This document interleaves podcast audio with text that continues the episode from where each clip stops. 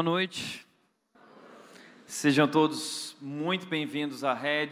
Que bom receber cada um de vocês aqui. Olha quanta gente lá fora. Sejam todos muito bem-vindos. Também bem-vindos aqueles que nos acompanham através das redes sociais, no Facebook, no YouTube, no site da Igreja Red. É uma alegria também recebê-los. Sintam-se parte também desse ambiente, sintam-se parte da nossa família. Nós estamos no meio de uma série chamada Papéis Invertidos. E essa série tem sido importante para nós porque entendemos que hoje vivemos no meio de uma sociedade em crise. Uma sociedade onde o casamento está em xeque, onde as famílias são desestruturadas. Compreendemos que tudo isso é reflexo de um problema espiritual. Por isso decidimos trazer à tona esse assunto sobre o que significa ser homem, o que significa ser mulher, qual é o papel do homem e da mulher, o que é casamento, o que é família.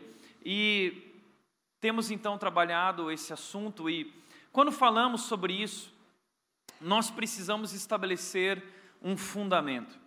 Existe um conceito que é fundamental se nós vamos falar aqui sobre uh, papéis se vamos trazer aqui significados, nós não podemos apenas partir de pistas ou achismos, nós precisamos de uma base sólida para descobrir a verdade.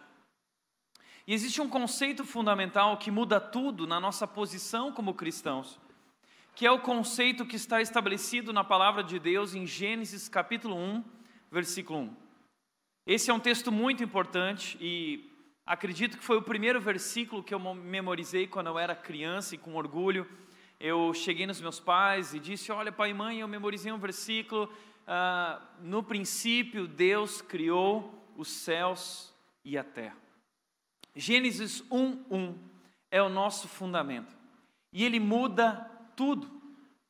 Porque pense comigo, se não houvesse um Deus criador que criou os céus e a terra, se não houvesse esse Deus criador, então não haveria um dono de tudo isso. Não haveria de fato alguém que provocou tudo isso, alguém que intencionalmente criou todas as coisas. O mundo, na verdade, seria fruto do acaso. Na verdade, tudo que vemos, sentimos e experimentamos não passa de uma porção de coincidências e eventos aleatórios. Na verdade, tudo que temos no mundo é uma coincidência gigantesca, fruto de uma explosão cósmica, e nossas vidas são um acidente.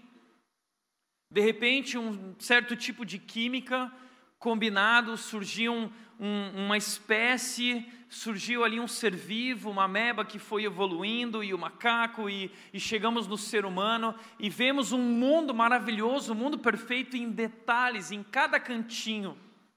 Mas tudo isso não passa de uma grande coincidência.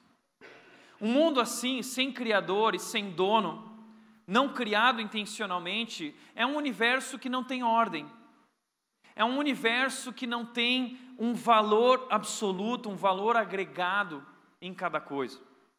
Na verdade, se não existe um Criador, se não existe um critério, se não existe um fundamento, então cada um decide. Então cada um vive de acordo com a sua opinião, o seu achismo, o que é bom para si mesmo, porque não existe algo estabelecido. Cada um vive conforme quiser. Por outro lado, também um universo sem dono e sem ordem é um universo sem propósito. Se nossas vidas são fruto de uma explosão e tudo foi apenas um acidente, uma enorme coincidência, então não há um significado para a vida. Então não há um propósito para a vida. E como disse Leandro Carnal, um ateu, quando questionado sobre o que você pensa da, do propósito da existência humana, a resposta dele foi: nós somos apenas átomos perdidos no meio do universo. Que triste viver assim. Tente viver assim. Uma vida sem significado, uma vida sem propósito e uma vida sem um critério e um fundamento. Esse é o mundo em que nós vivemos, um mundo que não existem absolutos, um mundo em que cada um acredita naquilo que quiser e aí vira a bagunça que nós vemos hoje. Não há uma referência. Mas o interessante é que Gênesis capítulo 1, versículo 1 diz que há uma referência, que há um fundamento, que há um critério, que existe um Deus, e se há um Deus criador, então existe um dono, o universo tem um dono, e tudo que existe foi criado por ele, pertence a ele. O Salmo 24, 1 diz: Ao Senhor pertence a terra e tudo que nela se contém, o mundo e os que nele habitam. É isso. O universo tem um dono. A terra tem um dono, o ser humano tem um dono. Tudo isso foi criado por um Deus grande, poderoso e soberano. E esse Deus, ao criar todas as coisas, criou tudo isso com ordem. Nós vemos isso na criação em Gênesis 1. Tudo foi criado no devido tempo, cada coisa no seu lugar. Cada coisa recebendo um valor agregado, um valor absoluto dado por esse Deus. O homem criado com uma identidade, a mulher criada com a sua identidade. Então, esse Deus estabeleceu os papéis de cada coisa na sua criação, ele organizou o mundo em que nós vivemos, e a Bíblia diz que naquele tempo tudo era perfeito. Mas esse Deus não apenas fez tudo isso, mas ele fez por um motivo, há um propósito, há um significado nossas vidas não são um acidente, você não está aqui por acaso. Deus criou você intencionalmente. E se há um Deus criador, então nós precisamos compreender a vida e tudo que faz parte da vida, a partir da perspectiva desse Deus criador, a partir da verdade estabelecida por esse Deus. Por isso, nós temos falado nessa série sobre papéis a partir dessa perspectiva do Deus Criador, que diz lá em Gênesis capítulo 1, 27, diz: Assim Deus criou os seres humanos à sua própria imagem. A imagem de Deus os criou. Homem e mulher os criou. Esse texto diz que o ser humano não é fruto do acaso, fruto, o ser humano não é fruto da evolução, o ser humano foi criado à imagem e semelhança de Deus. E ele criou duas versões de seres humanos. Ele criou a versão homem, Zacar no original, o macho, e ele criou a versão fêmea, Nequibá no original, e são ah, o que vimos aqui semana passada é que essas duas versões são absolutamente iguais em valor diante de Deus. Homens e mulheres são absolutamente iguais em valor diante de Deus, mas são essencialmente, mas são funcionalmente diferentes.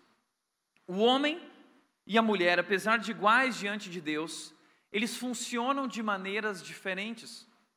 E a ciência prova isso. A fisiologia prova, mostra que o, ser, o homem é diferente da mulher em sua fisiologia.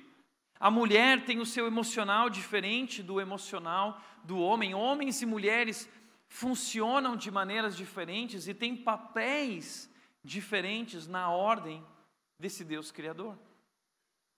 E nós descobrimos aqui então, nesse início da palavra de Deus, em Gênesis capítulo 1, 2 e por toda a Bíblia, então o significado do que é masculinidade, o significado do que é feminilidade, o significado do que é casamento, o significado do que é família. A Bíblia vai dizer e ditar para nós qual é a verdade e como tudo isso realmente funciona e qual é o propósito do casamento e qual é o propósito da família, e qual é o propósito da mulher e qual é o propósito do homem. Semana passada nós falamos sobre o que significa ser mulher no padrão de Deus. E nós descobrimos que a Bíblia e Jesus defenderam as mulheres muito antes de qualquer bandeira ter sido levantada por movimentos por aí. A Bíblia já declarava, gritava o valor e a importância da mulher. Jesus vem ao mundo para reafirmar o valor da mulher e trazê-las de volta para o palco da história, participando também do seu plano de redenção e restauração do mundo. Mas hoje eu gostaria de continuar a nossa série falando sobre masculinidade. Precisamos falar sobre isso porque estamos vivendo uma crise de masculinidade em nosso tempo. Não sabemos mais o que significa ser homem. A figura masculina do homem tem sido banalizada em nosso tempo. Ninguém sabe o que significa ser homem. Para o nosso mundo, ser homem significa pegar muitas mulheres. Para o nosso mundo, ser homem significa ser uh, forte, ter muitos músculos. Será que é isso que é ser homem? Nós estamos diante de dois extremos, sofrendo uma crise de masculinidade revelada nesses extremos. De um lado, nós temos uma geração de homens Peter Pans. São homens que não querem amadurecer.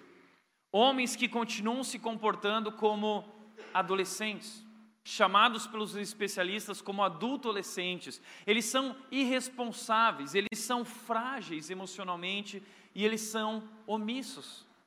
São bebês de barba. Homens que já deveriam se comportar como homens, como adultos, mas continuam se comportando como bebês, como crianças, e não assumem a responsabilidade na sua vida e nos seus lares. Tudo isso, esse fenômeno provavelmente, é devido à educação moderna.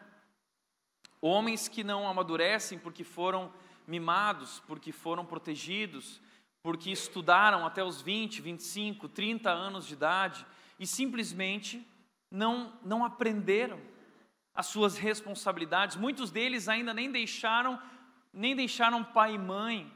Muitas vezes até se casaram, mas continuam dependendo do papai e da mamãe. Esposas e mulheres que sofrem ao lado de um homem sentado no videogame, mas que não assume a sua liderança no lar. De outro lado, a crise da masculinidade se revela através de um outro extremo, homens que acham que ser homem significa ser machista e violento e abusivo e autoritário. E infelizmente, muitos homens em nossa sociedade agem dessa maneira. E por causa de homens assim, as mulheres sofreram ao longo dos séculos e sofrem até hoje. É provável que temos na nossa igreja mulheres que convivem com homens assim. Isso é terrível. Foi lançado um cronômetro a respeito da violência contra as mulheres no Brasil. Eu faço questão de nós trazermos isso à tona, porque chegou a hora de nós nos posicionarmos como igreja e levantarmos a, a nossa voz contra isso. Um estupro a cada 11 minutos. Uma mulher assassinada a cada duas horas. 503 mulheres vítimas de agressão a cada hora. Cinco espancamentos a cada dois minutos. Você está entendendo? Nós precisamos falar sobre isso, porque estamos diante de um problema. Estamos diante de homens que se perderam e que estão destruindo aquilo que Deus fez que é tão especial. Diante dessa omissão masculina, diante dessa crise de masculinidade, o próprio cinema tem levantado esse assunto, essa questão, e recentemente foi lançado um filme chamado Os Incríveis Dois, mostrando um pouco disso para nós, quando o Beto e a Helena, que são um casal, uma família, esposa e marido, que salvaram o mundo já diversas vezes. De repente, a figura do Beto é questionada porque ele é um herói muito impulsivo e as ações dele geram uma série de consequências ruins. Então eles colocam o Beto de lado e dizem: Beto, você não pode, não tem mais direito de ser herói, apenas a Helena agora será uma heroína. E ela então assume esse papel de salvar o mundo e se torna reconhecida. E o Beto então vai cuidar da casa, ela vai combater o crime e ele vai cuidar da casa. E a pauta por trás disso é a questão do empoderamento feminino, mostrando que mulheres são capazes de fazer aquilo que os homens fazem e muitas vezes até melhor que os homens. Por um lado, isso é verdade. É verdade, as mulheres são capazes de fazer muitas das coisas que os homens fazem, mas precisamos tomar cuidado de não cair no outro extremo de desvalorizar e banalizar a figura masculina que é tão importante quanto a mulher. Os dois são importantes diante de Deus. Mas o cinema tem usado tudo isso para banalizar a figura masculina, e o filme continua mostrando agora um homem que começa a cuidar do lar enquanto a esposa está salvando o mundo, e ele se revela incompetente também no cuidado do lar. Ele foi incapaz no trabalho e ele também é incompetente no lar, ele não consegue lidar com as tarefas de casa. E aí ele começa a valorizar o trabalho da Helena, ele começa a ver que aquilo que a Helena faz dentro de casa é realmente algo incrível. E, por outro lado, o cinema todo tem retratado isso. Eu não sei se você tem percebido, mas filmes como O Senhor Estagiário, séries da Netflix, que estão questionando a figura masculina e banalizando a masculinidade. E eu gostaria de propor hoje que talvez o motivo disso é de fato não termos como homens assumido a nossa posição. Nós não compreendemos o que significa ser homem.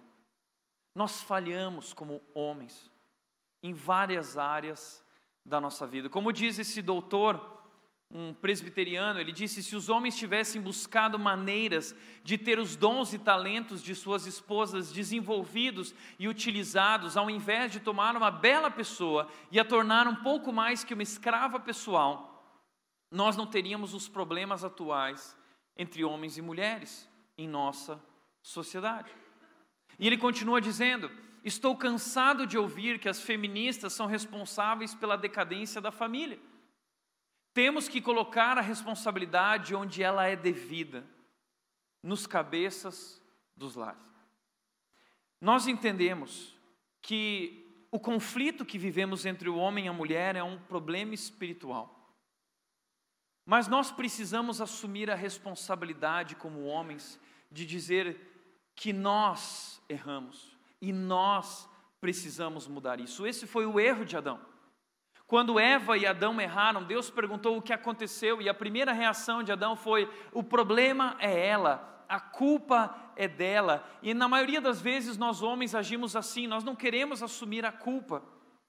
E nós achamos que o problema é dela, nós achamos que o problema são dos filhos, o problema é do casamento, o problema é de todos, menos da gente. E talvez chegou a hora de nós homens reconhecermos, assumirmos, nós erramos nós falhamos. E talvez a crise que vemos em, em nossa sociedade é reflexo dessa nossa falha, dessa nossa omissão, dessa nossa ausência, e nosso posicionamento como homens de verdade. Por isso eu gostaria de falar hoje sobre essas falhas. Ah, porque eu entendo que a nossa sociedade é reflexo desse problema familiar. A Rui Barbosa disse que a família é a célula máter da sociedade. Os problemas que vemos em nossa sociedade hoje são reflexo de famílias fracas. Famílias fracas geram uma sociedade fraca, frágil e desestruturada. E o problema de nossas famílias hoje é a falta de posicionamento dos homens. A masculinidade está em crise. Por isso, para tratar sobre esse assunto hoje, falarmos sobre o que significa ser homem, de acordo com o padrão de Deus, o padrão divino, eu gostaria de olhar para o Salmo 128 e trazer no Salmo 128 quatro áreas da nossa vida. Quatro áreas da vida de nós homens que precisam ser trabalhadas, áreas onde nós falhamos. Mas eu vou trazer essas áreas através de quatro caixas. Eu vou falar hoje sobre quatro caixas e por que caixas? Porque dizem os especialistas que o cérebro da mulher funciona diferente do cérebro do homem.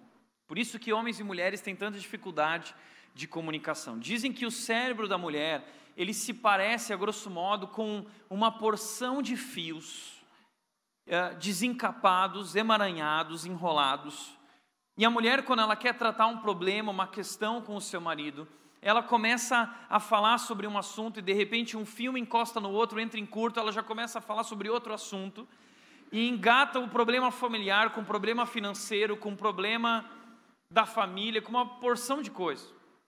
E o homem tem dificuldade de entender isso porque, segundo esses mesmos especialistas, o cérebro masculino funciona através de caixas. Se você quiser tratar um assunto com o seu marido, você precisa chegar para ele e falar assim: olha, eu quero tratar um assunto com você, é uma caixa. É a caixa das finanças. Aí ele, opa, legal, vamos abrir a caixinha das finanças. E não adianta você querer começar a falar sobre o relacionamento do casamento enquanto você não fechar essa caixinha. Não, peraí, fecha a caixinha primeiro. E agora eu vou abrir a segunda caixinha, nós vamos falar então sobre família. E, e, e assim é. Então hoje, já que essa é uma pregação sobre o mundo masculino, o mundo dos homens, eu vou falar hoje nessa pregação na nossa linguagem, ok? Hoje eu quero tratar sobre nós, quatro caixas. Hoje, hoje você, homem que está aqui, você, eu vou te convidar para abrir hoje quatro caixas, tá bom? Só quatro caixas. Nós temos que tratar esses problemas abrindo essas quatro caixas. E uma coisa que eu vou pedir para a mulherada aqui. Semana passada, enquanto a pregação acontecia, muita gente depois compartilhou comigo que, que houveram muitos olhares para o lado. Né? Enquanto eu pregava, né, mulheres faziam assim. Né? Então hoje vamos evitar olhares e mais, vamos evitar cutucões durante o momento que nós teremos aqui. Tá bom? Quatro caixas, deixa eu te mostrar as quatro caixas que o Salmo 128 não apresenta. A primeira caixa que hoje eu vou te convidar a abrir é essa caixa chamada Deus. A segunda caixa é a caixa chamada Trabalho. A terceira caixa é essa caixa chamada família. E a quarta caixa que nós vamos abrir hoje é uma caixa chamada legado. Então vamos lá, eu quero te convidar agora a abrir a primeira caixa no Salmo 128. O versículo 1 fala sobre essa primeira caixa que nós precisamos tratar. E o versículo diz o seguinte: Salmo 128, 1: Como é feliz aquele que teme o Senhor, que anda em seus caminhos. É interessante que o texto começa dizendo: como é feliz. Como é feliz. Nós precisamos entender isso porque esse salmo está trazendo a visão do Criador, a visão de Deus, a visão divina do que é verdadeiramente felicidade. O mundo, essa geração pão de açúcar que diz o que te faz feliz. A felicidade é o combustível que move o ser humano. Mas esse texto mostra para nós a verdadeira felicidade. E a ideia aqui no original do como é feliz é um homem que atingiu o grau mais elevado de felicidade possível na vida e na experiência humana. Esse homem é verdadeiramente feliz, ele é completamente feliz. E a ideia aqui de felicidade carrega também uma ideia de sucesso. Esse homem alcançou sucesso na sua vida. Esse é o desejo de nós homens. Nós queremos ser homens bem-sucedidos. E o Salmo 128, então, evoca, traz para nós a imagem de um homem bem-sucedido, um homem feliz, um homem abençoado por Deus. E ele faz isso, o Salmo 128 faz isso, trazendo a imagem de um homem sentado na mesa com sua família. E sua esposa ao lado, seus filhos ao lado, e todos eles olham para esse homem com admiração e com respeito. A Bíblia diz que esse homem é feliz e realizado na sua vida em todas as áreas. Mas tudo na vida dele começa no compromisso que ele tem com Deus, no relacionamento que ele tem com Deus. Essa felicidade e sucesso que ele experimenta na vida é porque ele desenvolveu um relacionamento de intimidade com Deus. Então o que nós descobrimos aqui é que felicidade é fruto de intimidade com Deus. Felicidade é fruto de um relacionamento com Deus. E o sucesso é resultado da bênção de Deus sobre a vida desse homem. Mas a Bíblia diz que esse homem é feliz e alcançou esse sucesso porque porque ele teme o Senhor, porque ele tem um compromisso com esse Deus, ele tem um relacionamento com esse Deus, e mais do que um compromisso e um relacionamento, ele anda em seus caminhos, ele anda no caminho de Deus. O que significa temor? Essa palavra temor é interessante porque a palavra temor, é, é, é, ela é uma mistura de respeito e amor. Mas é um profundo respeito pelo entendimento de quem Deus é. Alguns, algumas semanas atrás eu trouxe aqui a imagem de quem é Deus. A imagem que nos é apresentada na Bíblia, ah, em Apocalipse 4 e 5, em Isaías, nós temos a imagem de um Deus que está sentado no trono, reinando e governando, soberano, poderoso. Ao redor desse trono existem trovões. Ao redor desse trono existem milhares e milhares e milhões e milhões de anjos. E seres viventes estão ao redor desse Deus, e anciãos e todos eles estão declarando diante desse Deus que Ele é santo, santo, santo, um Deus poderoso no governo da história e no governo de nossas vidas. Temor é entendermos quem é esse Deus. E dá até medo se aproximar desse Deus, mas a Bíblia diz em Hebreus que nós podemos nos aproximar desse trono da graça, onde nós recebermos misericórdia. Então não há o que temer, não há o que ter medo, mas há, há, há de ter um respeito profundo por esse Deus e um amor por esse Deus. E esse entendimento de quem Deus é e respeito nos leva a viver de acordo com a vontade desse Deus. O texto diz que ele teme o Senhor e ele anda em seus caminhos. Dificilmente um homem vai admitir dizendo: Não, mas Tiago, eu tenho temor ao Senhor. Tiago, é claro que eu amo a Deus. Mas Jesus Cristo disse em João capítulo 14, versículo 21, ele disse: Aquele que me ama obedece os meus mandamentos. Isso significa que a expressão do nosso temor e amor por Deus é que nós andamos nos caminhos de Deus, nós obedecemos a Deus. A consequência de ter temor e amor por Deus, a consequência de um relacionamento com Deus, é que nós vivemos de acordo com a Sua vontade. É que nós seguimos a direção desse Deus, o caminho desse Deus, o propósito desse Deus. Então esse homem é feliz porque ele compreende exatamente quem Deus é. E ele se coloca nessa posição de submissão a esse Deus, num relacionamento com esse Deus, vivendo a vontade desse Deus. E isso muda tudo na sua vida. Ele é abençoado por causa uh, que ele colocou isso como prioridade na sua vida. Deus está em primeiro lugar na sua vida.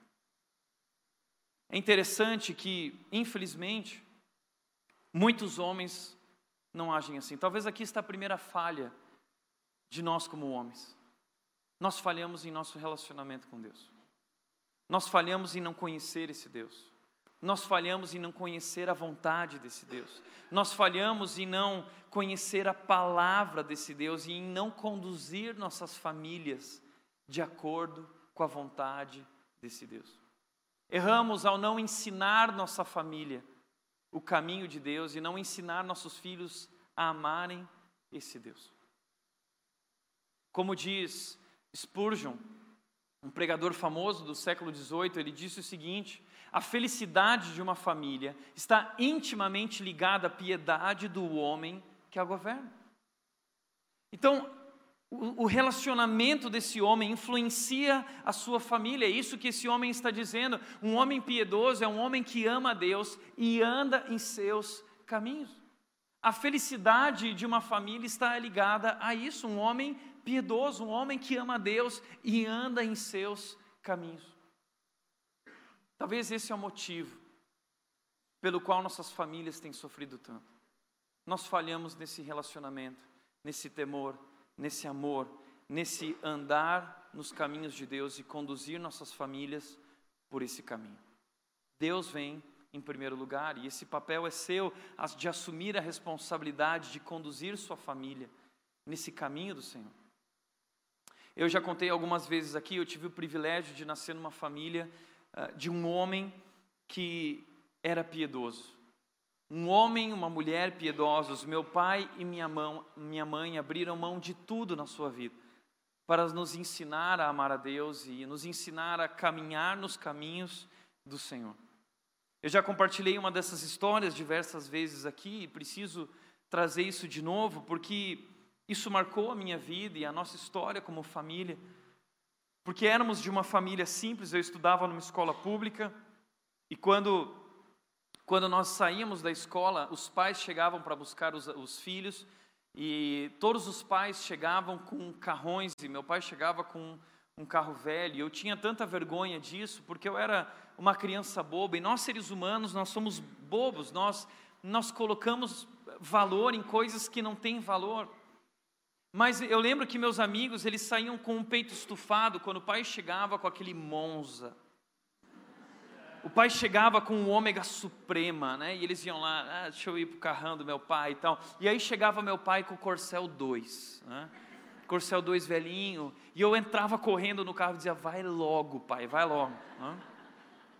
Lembro que naquela época meu pai ganhou um dinheiro, um bom dinheiro, e nós ficamos extremamente animados com aquilo, porque, uau, agora o que será que ele vai fazer com esse dinheiro? Será que ele vai comprar um carro novo? Eu vou chegar na escola de ômega suprema também? Ou será que ele vai comprar uma televisão grande nova lá para casa? Será que nós vamos viajar? Será que ele vai investir numa reforma? E a decisão do meu pai marcou minha vida para sempre. Meu pai pegou todo aquele dinheiro e investiu num curso bíblico. Um curso bíblico. E esse curso era em São Paulo, nós morávamos no Rio Grande do Sul. E para fazer esse curso, estudar a palavra de Deus, ele precisava viajar um sábado sim, um sábado não. Então ele passava a semana inteira trabalhando, chegava sexta-feira à noite, ele pegava as coisas dele, nós levávamos ele para a rodoviária, ele passava a madrugada de sexta para sábado viajando durante 20 horas até São Paulo para pegar um ônibus até Atibaia, outro ônibus até o Seminário Bíblico Palavra da Vida, mais ou menos 24, 25 horas nesse trajeto para estudar a palavra de Deus durante sábado o dia inteiro. E quando terminasse no final da tarde, voltava para São Paulo, pegava o ônibus, voltava para o Rio Grande do Sul, mais 20 horas de viagem, no total de quase 24 horas, e chegava no domingo de manhã a tempo de nos levar para a igreja. Nós íamos para a igreja no domingo de manhã e no domingo à noite. Durante três anos da nossa vida, o meu pai fez esse trajeto e no final, na formatura dele, quando ele se formou nesse curso, fizeram uma menção honrosa falando que ele tinha dado duas ou três voltas ao mundo através de toda a quilometragem nesse tempo. E ele investiu todo o dinheiro nas passagens de ônibus e na mensalidade do curso. E uma das coisas que mudou minha vida foi que numa dessas viagens meu pai me convidou para ir junto, e eu tinha só sete anos de idade. Eu lembro que eu estava tão animado para uma viagem com meu pai, uma aventura, e eu entrei, eu sentei no ônibus e a viagem começou e depois de algumas horas todo mundo já estava dormindo lá dentro e estava bem escuro, quando de repente eu percebi meu pai ligou a luz que ficava em cima do assento e quando ele ligou a luz, a luz colocou o foco sobre o livro que ele abriu, a Bíblia. Ele abriu a Bíblia, ele começou a estudar a Bíblia, ele passou horas estudando a Bíblia naquela madrugada. E eu olhei para aquilo, e eu entendi o valor daquele livro para meu pai, a Bíblia, a palavra de Deus. Eu entendi quem Deus era na vida do meu pai, o quanto ele amava aquele Deus e ele queria conhecer aquele Deus para servir aquele Deus e andar nos caminhos daquele Deus. E eu lembro que nós chegamos no sábado no seminário e eu passei o dia lá no meio daquelas pessoas estudando a Bíblia. E talvez esse é o motivo pelo qual hoje eu estou aqui. Eu sou tão apaixonado por esse livro porque foi um legado, uma influência do meu pai na minha vida. Um homem que, que vivia a palavra. Uma das coisas que me mostrava, meu pai, em todas as escolhas dele, ele sempre escolheu fazer o correto de acordo com a vontade de Deus. A minha família no Rio, Grande do Sul tem um comércio muito antigo, o comércio mais antigo da cidade de Novo Hamburgo. Quem começou esse comércio foi o meu avô, meu avô já é falecido, mas meu avô deu oportunidade para o meu pai e para o meu tio serem sócios dele.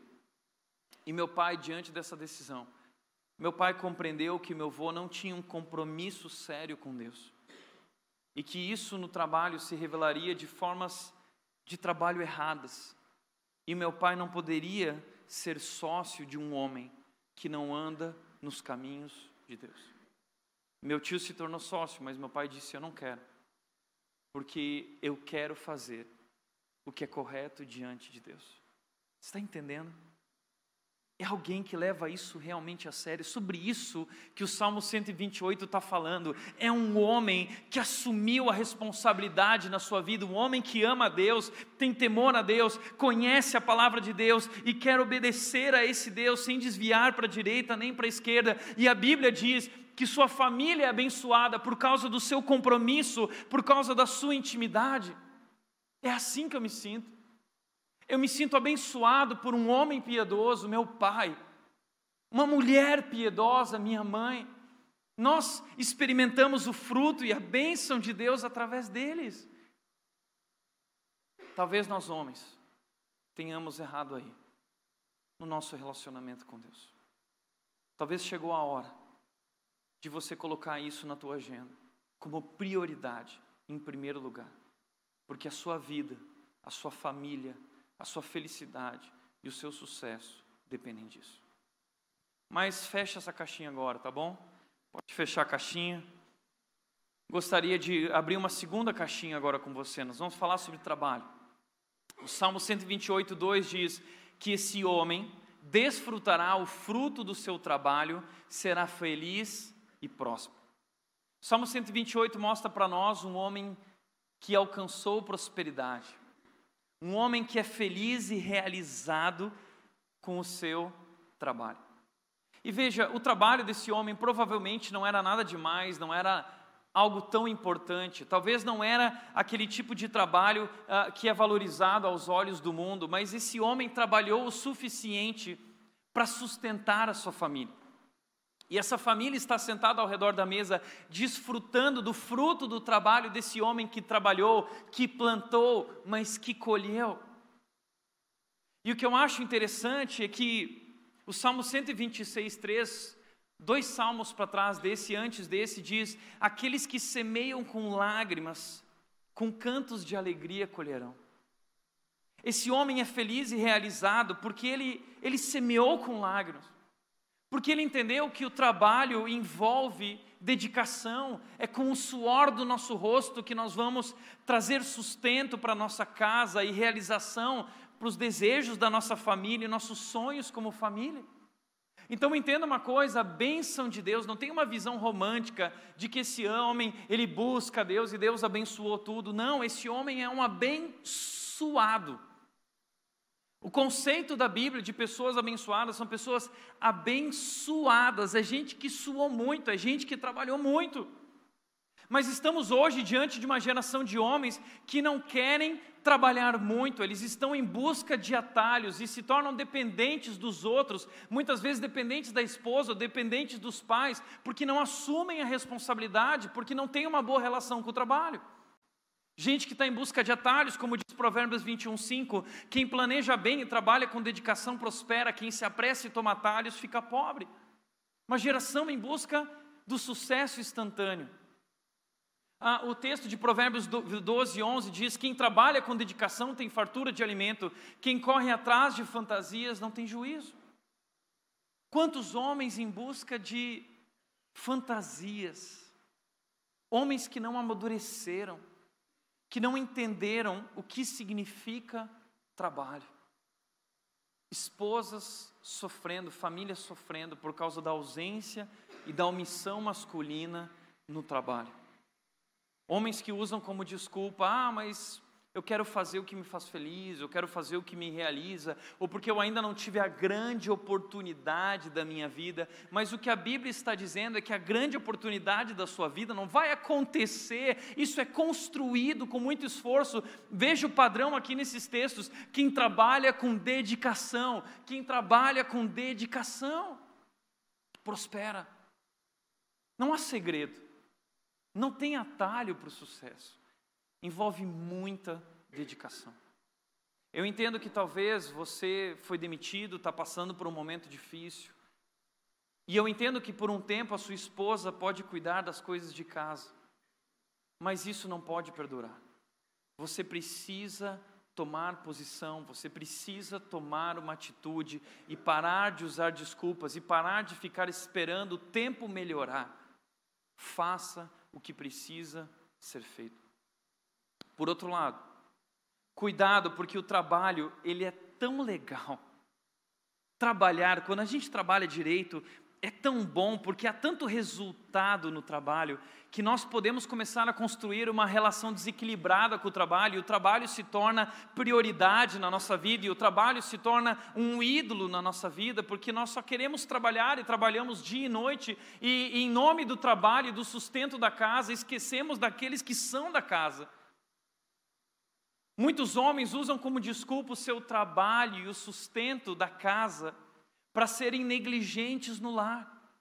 Entenda uma coisa: nunca use o trabalho como desculpa para negligenciar o cuidado com aqueles que são da casa. Isso é inegociável, isso é prioridade. O trabalho não é um fim em si mesmo, o trabalho é um instrumento, uma ferramenta que traz sustento para a vida e para a família.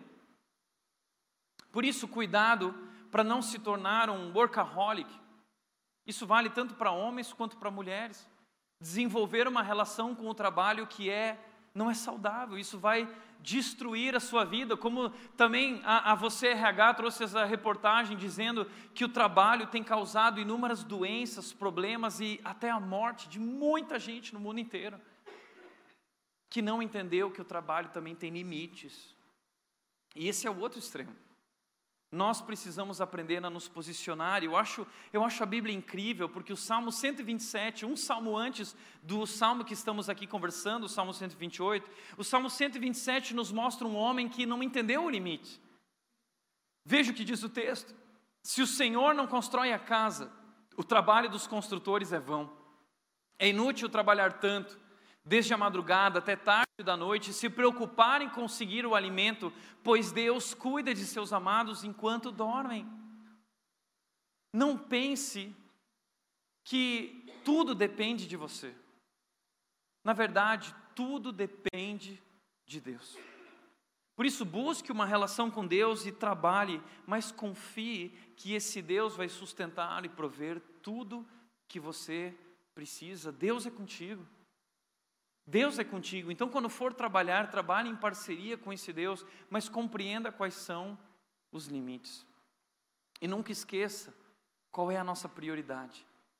Não é sobre tudo que o trabalho e o dinheiro pode nos dar, mas é sobre aquela família sentada ao redor da mesa, a qual Deus nos chamou para cuidar.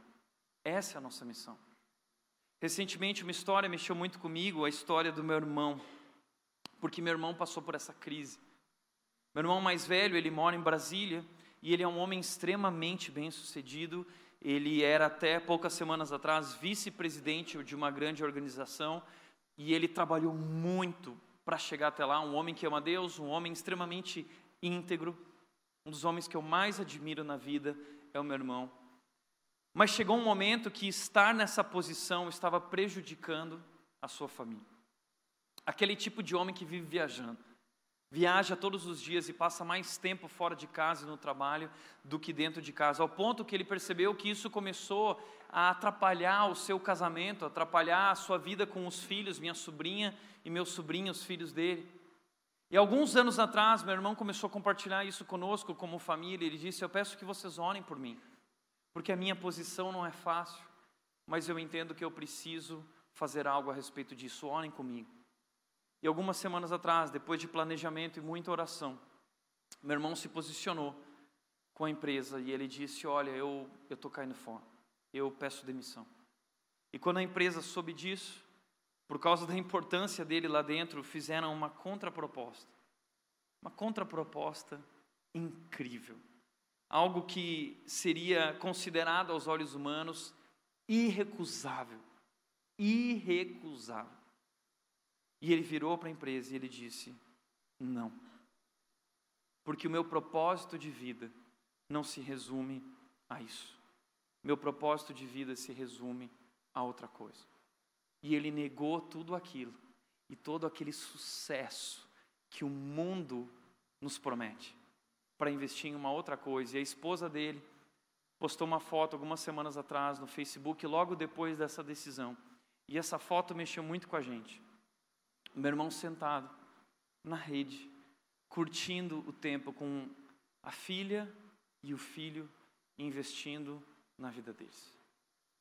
Nada é mais importante do que isso. E eu não tenho dúvida que essa decisão foi tomada como reflexo do nosso pai, um homem posicionado com Deus que nos ensinou o que é sucesso de verdade. Não é o que o mundo nos dá, é o que Deus nos dá através de nossas famílias. Por isso, talvez uma das áreas que nós temos falhado como homens é porque nós construímos uma relação não saudável com o trabalho e nos ausentamos da família. E a pior coisa que nós fizemos foi não construir um relacionamento de verdade, consistente, saudável com nossas esposas e com nossos filhos, em nome do sustento da casa. Você precisa entender o que é mais importante. Fecha essa segunda caixinha. Nós vamos para a terceira caixinha. A terceira caixinha, nós vamos falar sobre família. E talvez aqui está também um dos nossos maiores erros. O texto, versículo 3 do Salmo 128 diz: Sua esposa será como videira frutífera que floresce em seu lar, seus filhos serão como brotos de oliveiras ao redor de sua mesa. Esse homem sentado à mesa, sua esposa, seus filhos, cheios de admiração por quem ele é e pelo seu posicionamento como homem. E esse homem, diz o texto, que ele é feliz porque ele desfruta de uma videira frutífera que floresce em seu lar. Uma videira frutífera. A, a videira frutífera aqui é sinônimo de fertilidade. É uma mulher que trouxe frutos, e os frutos são esses filhos que trazem felicidade. Mas não apenas isso, essa mulher também traz alegria, porque o fruto ah, da videira é o vinho também, e o vinho na Bíblia é representado pela alegria. E esse homem experimenta alegria e realização nesse relacionamento, porque essa videira é frutífera. É interessante isso. Porque eu sou um cara que tenho muita dificuldade em cultivar qualquer coisa relacionada a plantas. Eu gosto muito de bonsai, eu, eu acho lindo bonsai e eu queria cuidar de bonsais, mas eu já batei vários bonsais. Eu, todos que eu compro, eu sou uma negação, eu mato, e aí eu decidi que eu não tinha habilidade para bonsai, e eu decidi investir uma vez na minha vida em cactos. Eu acho que o meu negócio é o cactus. Mas eu matei todos os cactos que eu já tive na minha vida também, eu, eu realmente não nasci para isso, não é minha vocação. Mas, mas talvez é aí. Talvez isso fala um pouco sobre nós homens também com relação às nossas esposas. Talvez nós falhamos em cultivá-las e elas não floresceram. E deixa eu te falar uma coisa. Talvez hoje seu casamento está em crise. Talvez hoje vocês estão passando por dias difíceis. E você olha para ela e diz qual é o problema dela. E você olha para os filhos e parece que tudo é uma bagunça, e de repente você começa a pensar, e ela mesma diz isso, talvez a saída seja o divórcio para nós. Posso te dizer uma coisa? Talvez você fica pensando que a culpa é dela, a culpa é dele, a culpa é de todo mundo, mas talvez o problema seja você. Talvez você não soube cultivar a sua esposa. Porque a Bíblia diz que quando a esposa é devidamente cultivada como a videira, ela, ela floresce, trazendo alegria, satisfação, felicidade. Ok, Tiago, mas como eu posso cultivar a minha esposa? Esse é nosso problema. Nós não, nós não sabemos investir nesse relacionamento, ouvindo, valorizando nossas esposas, amando nossas esposas, mas a Bíblia nos ensina como nós devemos fazer isso, como cultivar essa videira. E eu quero te mostrar um texto na Bíblia que nos ensina como cultivar essa videira. Mas é um texto difícil. E quando eu mostrar esse texto, eu quero que você continue aqui, tá bom? Eu vou explicar exatamente o que significa esse texto. Efésios capítulo 5, versículos 22 a 23 diz o seguinte: Esposas, sujeite-se cada uma a seu marido como ao Senhor. Pois o marido é o cabeça da esposa, como Cristo é o cabeça da igreja. Ele é o salvador de seu corpo, a igreja. Nós temos um problema grave nesse texto. Esse texto diz: o marido é o cabeça da esposa. Como assim, Tiago? Você não disse que a Bíblia não é um livro machista? Que história é essa agora de que o marido é o cabeça da igreja, da, da esposa? Recentemente, algum tempo atrás, a Nath esteve fotografando um casamento e um padre estava fazendo esse casamento e o padre virou para o casal, a Nath me contou depois, que o padre virou para o casal e disse o seguinte, olha, sabe esse papo de marido seu cabeça, esse negócio de submissão, isso caiu por terra, tá? Isso caiu por terra. Esse padre está redondamente enganado, completamente enganado. Esse negócio de o marido ser o cabeça da esposa não caiu por terra. Esse negócio de submissão não caiu por terra. A questão não está ah, se isso é válido ainda ou não, porque isso é válido. A questão está de que nós interpretamos isso da maneira errada.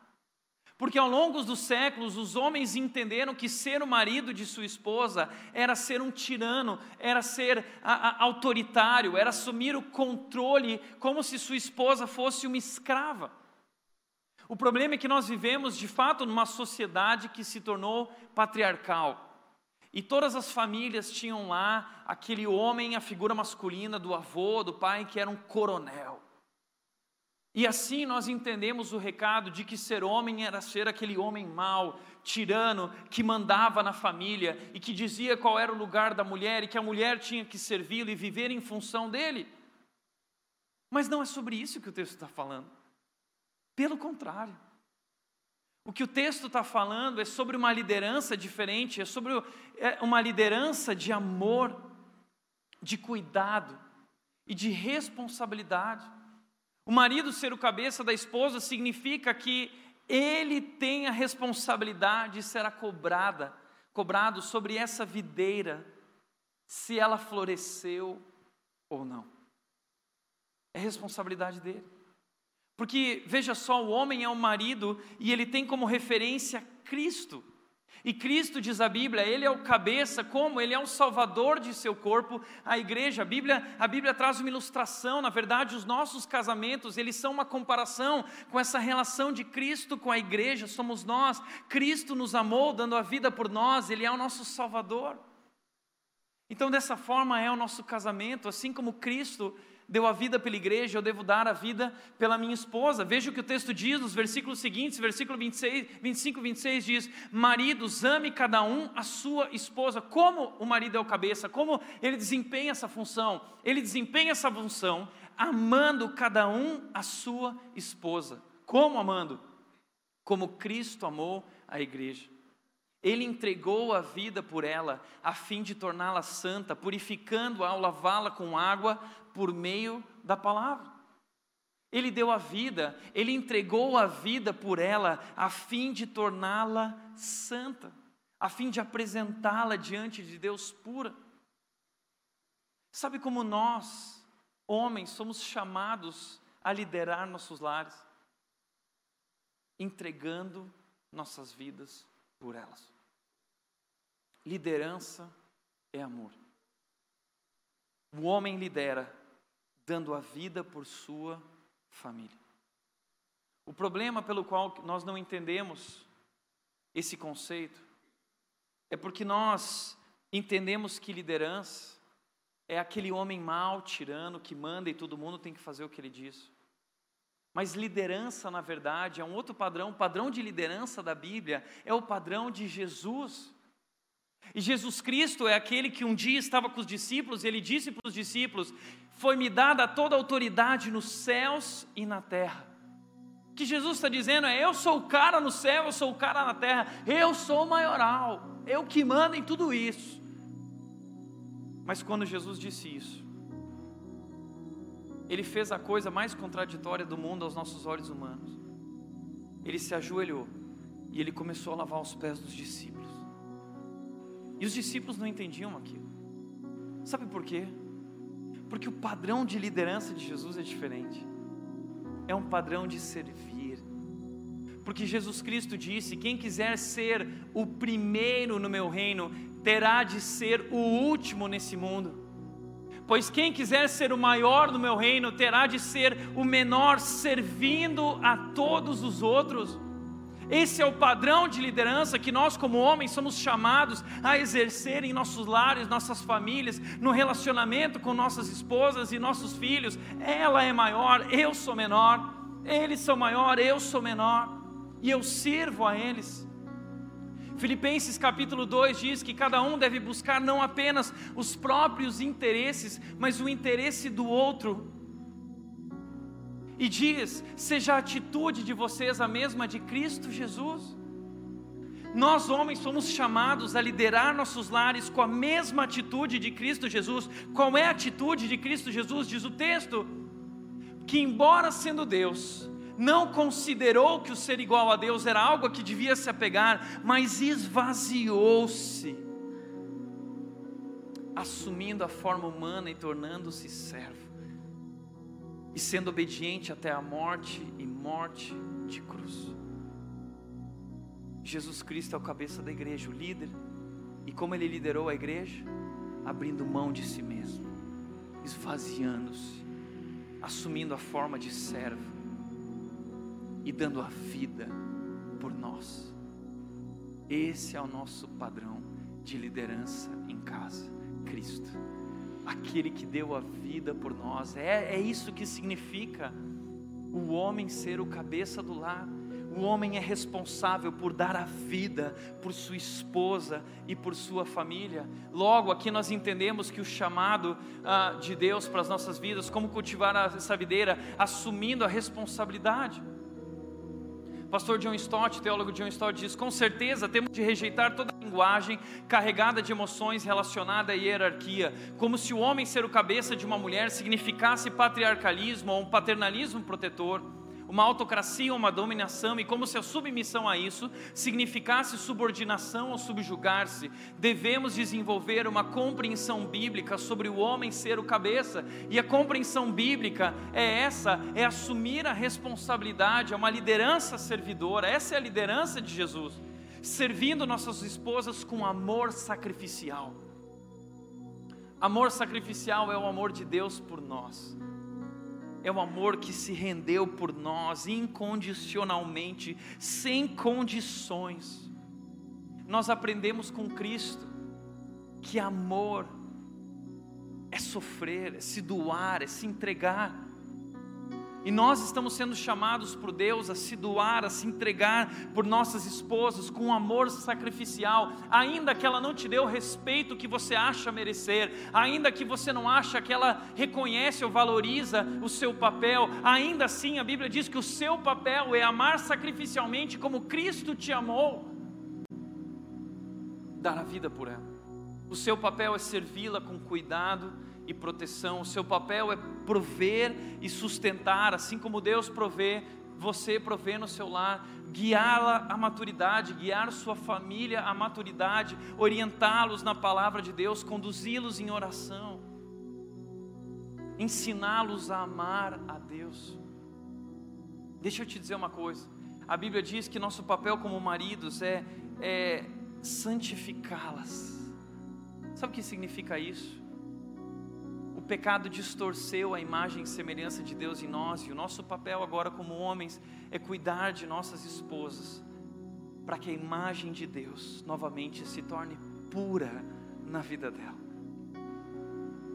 O nosso papel como homem é fazer essa videira florescer, porque essa videira é linda e dessa videira saem tantas coisas incríveis e especial. E nosso papel como homens é cultivar essa videira para que ela possa florescer. E um dia nós vamos apresentar essas videiras diante de Deus e Deus vai nos questionar, Jesus Cristo vai te perguntar a você marido dizendo: "O que você fez com a videira que eu te dei?"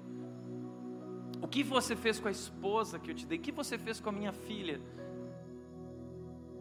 E você vai apresentar uma videira que floresceu ou uma videira que morreu. Deus te chama hoje a assumir a responsabilidade nesse relacionamento. E talvez hoje você precise aprender a cultivar essa mulher, aprender o que ela gosta, o que ela ama, aprender a tocar o coração dela e amá-la como Cristo amou a igreja. É um grande desafio, mas é o nosso principal desafio.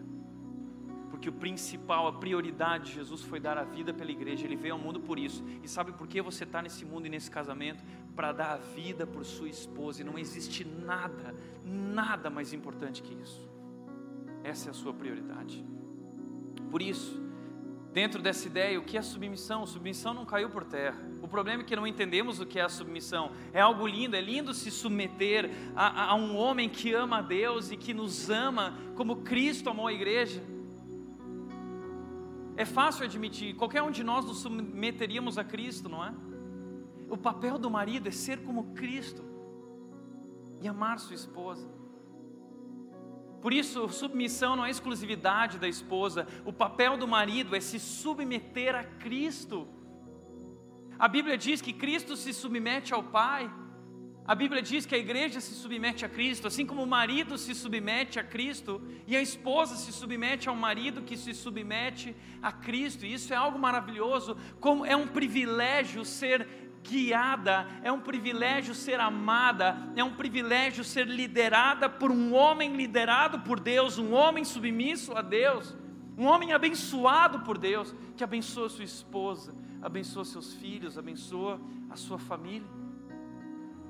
Por isso, uma vez eu perguntei para uma moça: por que você não se casou ainda? E ela disse o seguinte: porque eu não sou burro o suficiente para me casar com um homem que não ama muito a Deus. Porque se eu tenho que me submeter a Ele, eu só vou me submeter a um homem que realmente se submete a Deus. Eu não sou burra para me submeter a qualquer um. Eu quero um homem que ama a Deus. Eu quero um homem que se submete a Deus. E ela casou com esse homem. Um homem incrível. Por isso, o... não é a minha esposa, tá? Não é minha esposa. não é.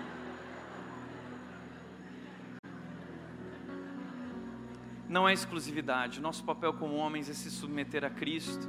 A submissão também não é inferioridade da esposa. Vamos parar com isso. A esposa não é inferior. É, é, ela, ela é tão importante quanto o marido. Os dois trabalham juntos no lar.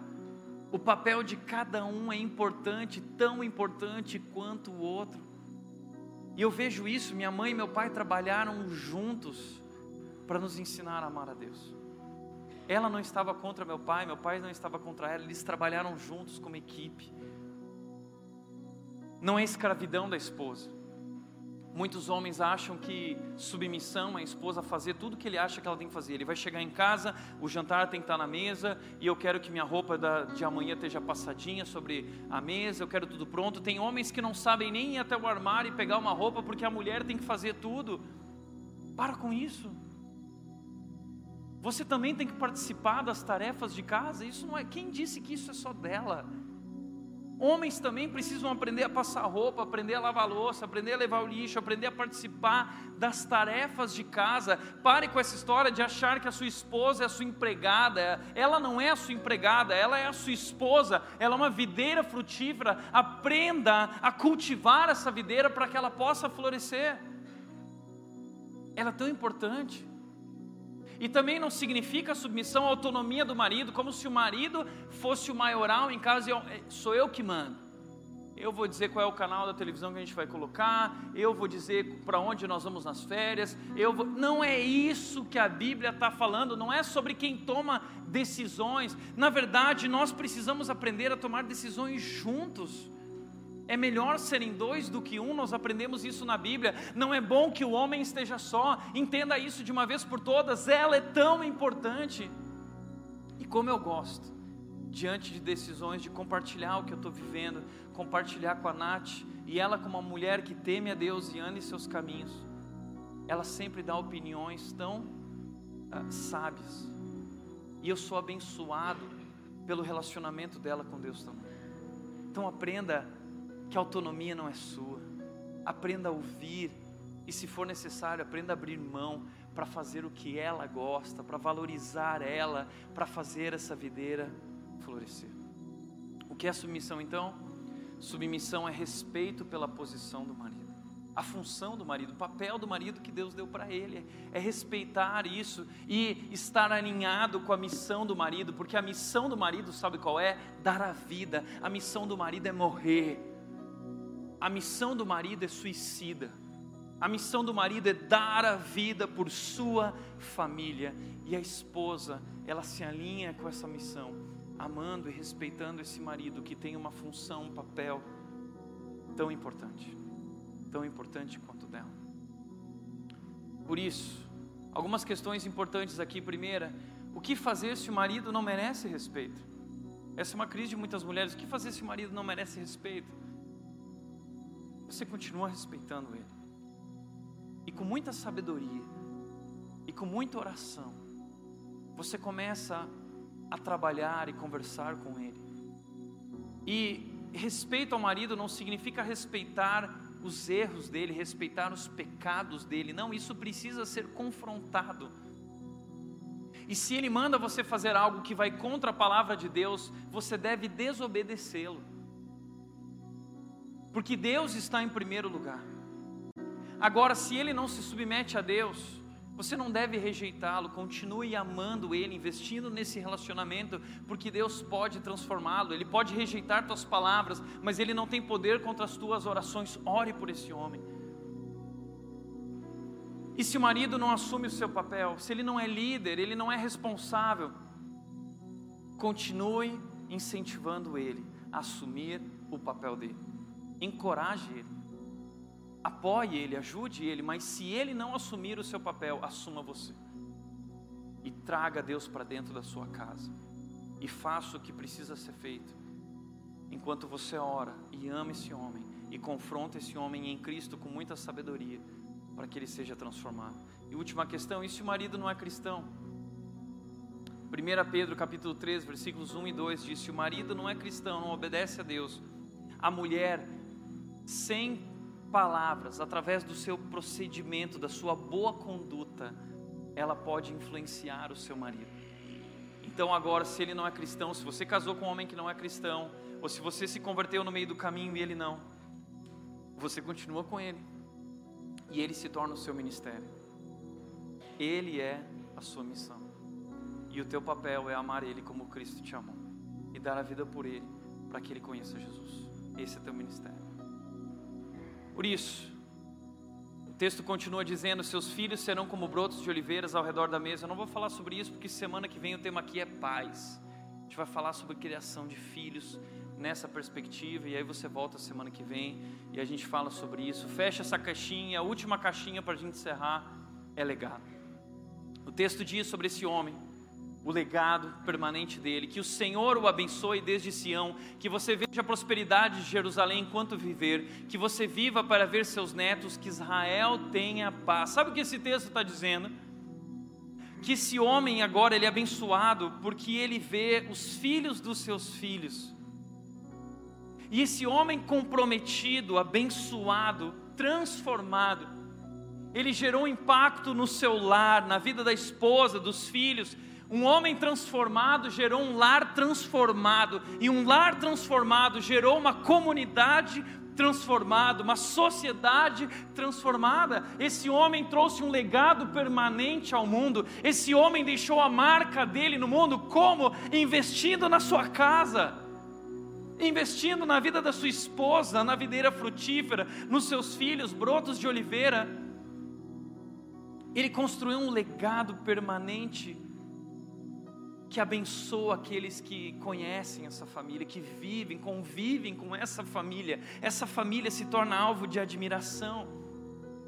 Um homem forte que investiu na construção de uma família forte, uma família forte que ajuda a construir uma comunidade mais forte. Famílias fortes geram comunidades, sociedades fortes, igrejas fortes. Uma família forte gera uma nação forte. Se nós queremos transformar o Brasil, nós precisamos começar pela nossa casa. Por isso entendo o que disse o Mário Sérgio Cortella: o mundo que vamos deixar para os nossos filhos depende dos filhos que vamos deixar para o nosso mundo. Esse é o seu legado. Que filhos você está construindo para o mundo? Que casamento você está construindo para o mundo? Esse é o seu legado. Como disse a Barbara Bush, esposa do ex-presidente dos Estados Unidos, George W. Bush, ela disse: Nosso sucesso como sociedade não depende do que acontece na Casa Branca, mas do que acontece dentro da sua casa. O problema do Brasil não é o governo brasileiro, o problema do Brasil não são os presidentes que passaram que aí estão, o problema do Brasil não está nos políticos, o problema não está lá em Brasília, o, o problema está aqui dentro da nossa casa, somos nós que fomos chamados para assumirmos nosso posicionamento com Deus com força, com coragem, com sabedoria e com amor, dando a vida por nossas famílias transformando essa família, ensinando essa família a amar a Deus e andar nos caminhos de Deus, e isso transforma o mundo. Por isso, o padrão de Deus da masculinidade, diz, antes o Salmo 128, 5 diz: Essa é a bênção do Senhor para aquele que o teme. Se você amar a Deus e andar em seus caminhos, Deus vai te abençoar e a sua família. É isso que Deus, isso é sucesso. Isso é felicidade. É chegar no final da sua vida e ver uma família ao redor da mesa que olha para aquele homem e diz: Obrigado por ter sido um homem e por ter dado a vida por nós. Essa é a admiração que eu tenho pelo meu pai.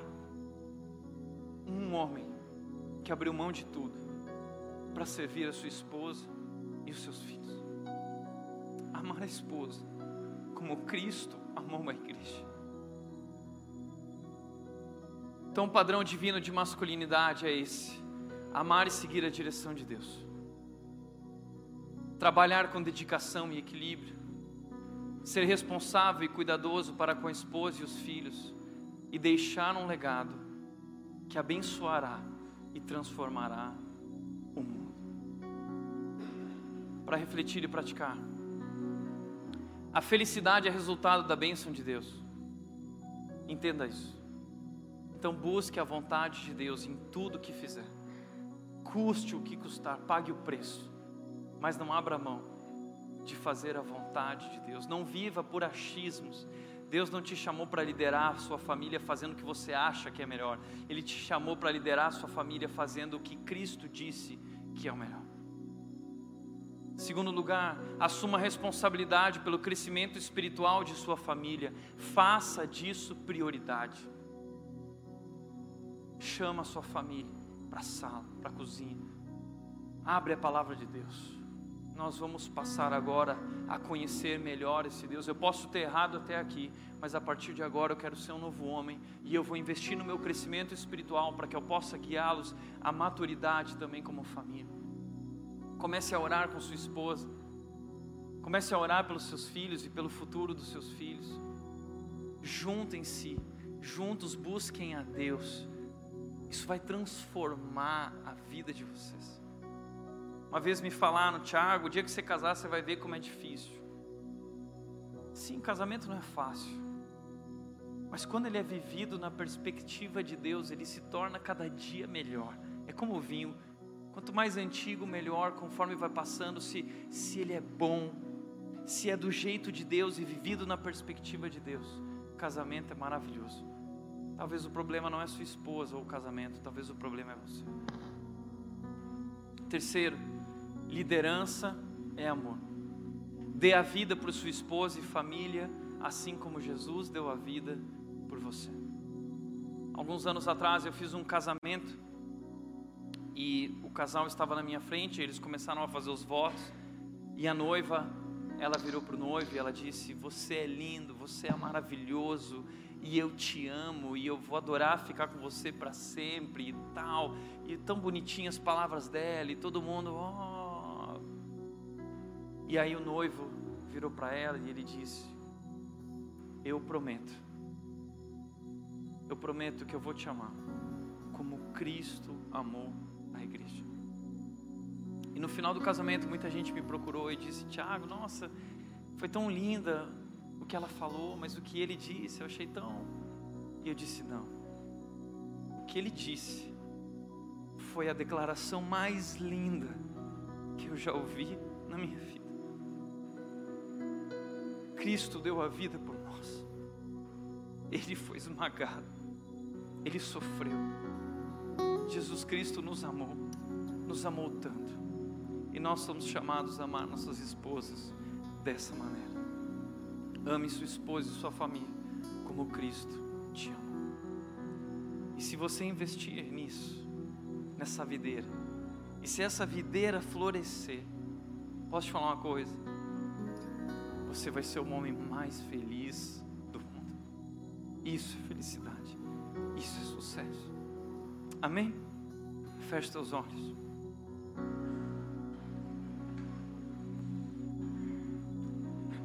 Pai, eu quero orar por cada homem que está aqui, Deus. O Senhor nos deu uma missão. E hoje nós entendemos, Deus, qual é o nosso papel. Reconhecemos que temos sido omissos, irresponsáveis.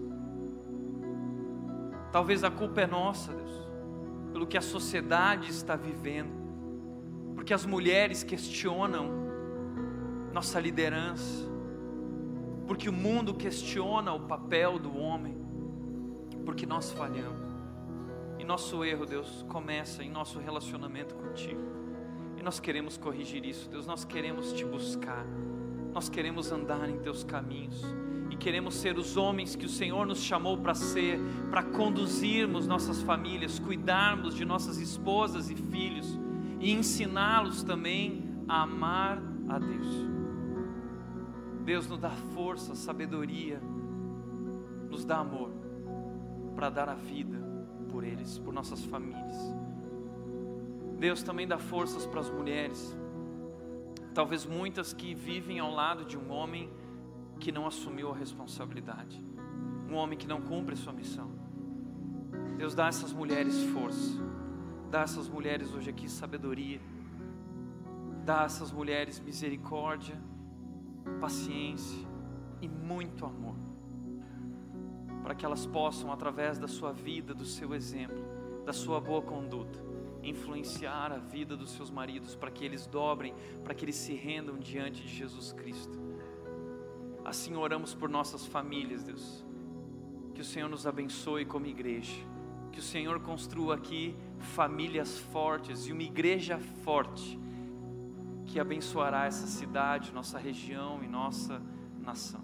Assim nós oramos em nome de Jesus. Em nome de Jesus. Amém. Amém.